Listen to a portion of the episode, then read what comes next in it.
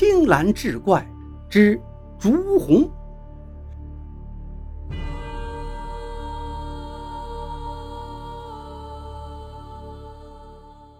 话说段生自幼聪颖，五岁习字，七岁能吟诗作对。段父认定其子将来非将即相，便将段生锁在书房，让他每日只是专心读书。这一日，段生正在灯前苦读，房门忽然被推开，一女子匆匆走进。段生见状惊讶，女子连忙悄声说道：“别出声，要是让别人知道就麻烦了。”除了送茶饭的仆人，段生还未见过外人。他压低声音，小声道：“你是何人呐？”奴家名叫竹红，家住城内，趁人不注意，偷偷溜出来玩耍。城里那么大，你为何单单跑来我家呀？”朱红笑道：“因全城入夜，仅公子的书房还亮着灯啊。”从那日之后。每隔几日，朱红夜里便溜进段家的书房，在书架上找些旧书来读。段生也不理他，只是自读自学。这一日，段生读书疲倦，见朱红又在读书，不禁问道：“别人都在玩耍，去城郊放纸鸢、踢蹴鞠，你却为何偏偏喜欢读书呢？”朱红答道：“奴家家境贫寒，不曾读书。”故求卷若渴，才会来公子这里借书一观呢。可是你一个女子，书读得再好，又有何用？又不能考取功名。朱红听罢，合上书本，沉吟片刻，问段生道：“这几个月来，我只是深夜来访，你难道就不疑惑吗？”段生闻言笑道：“我看你自非常人。”来去竟毫无声息，定是狐仙之流。可我见你只是读书，并无他意，也就放心了。我在这房中一人苦读，甚是寂寞。留你在此，多少有一点慰藉。公子倒是蛮可怜呐。朱红眉头舒展道：“诚如公子所言，奴家并非凡人，却也不是狐仙。”奴家本是地府阴阳路旁的一支蜡烛，孤魂野鬼行往鬼门关，全凭奴家照明。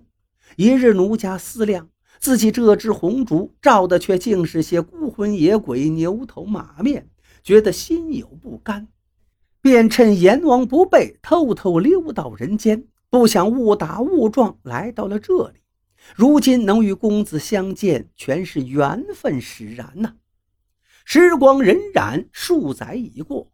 一日，朱红在书案上见到几篇新墨文章，便问段生：“此文章可是你所写？”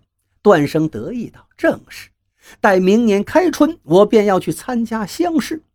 乡试时写出这等文章，必能考中举人。”朱红如今已是亭亭玉立，皓齿明眸，艳若桃花。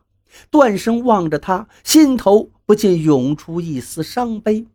朱红察觉出了异样，连忙问道：“公子可有什么烦心之事？”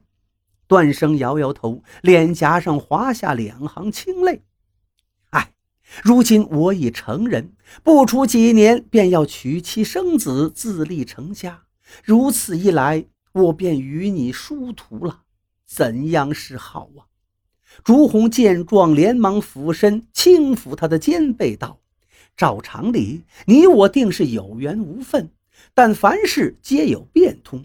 若公子明年考得中举人，我便去求那阎王放我出了冥界，变为凡人。”段生惊诧不已，道：“此话当真？”一言既出，金玉不移。至此后。段生效仿古人，头悬梁，锥刺股，鲜有睡眠。朱红怕惊扰段生读书，再也没踏入段家。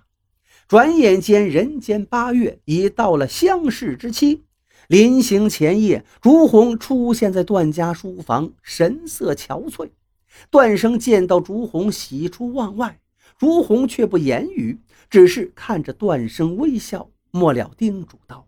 无论考中与否，公子只管尽早回来。考场中，段生文思泉涌，笔走游龙，目视答卷，眸中灼灼，自觉定当脱颖而出。怎奈发榜时，却不见自己的姓名。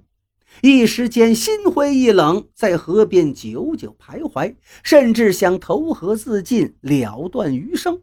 一念之间，又想起竹红的嘱托，便打点行囊，连夜赶回老家。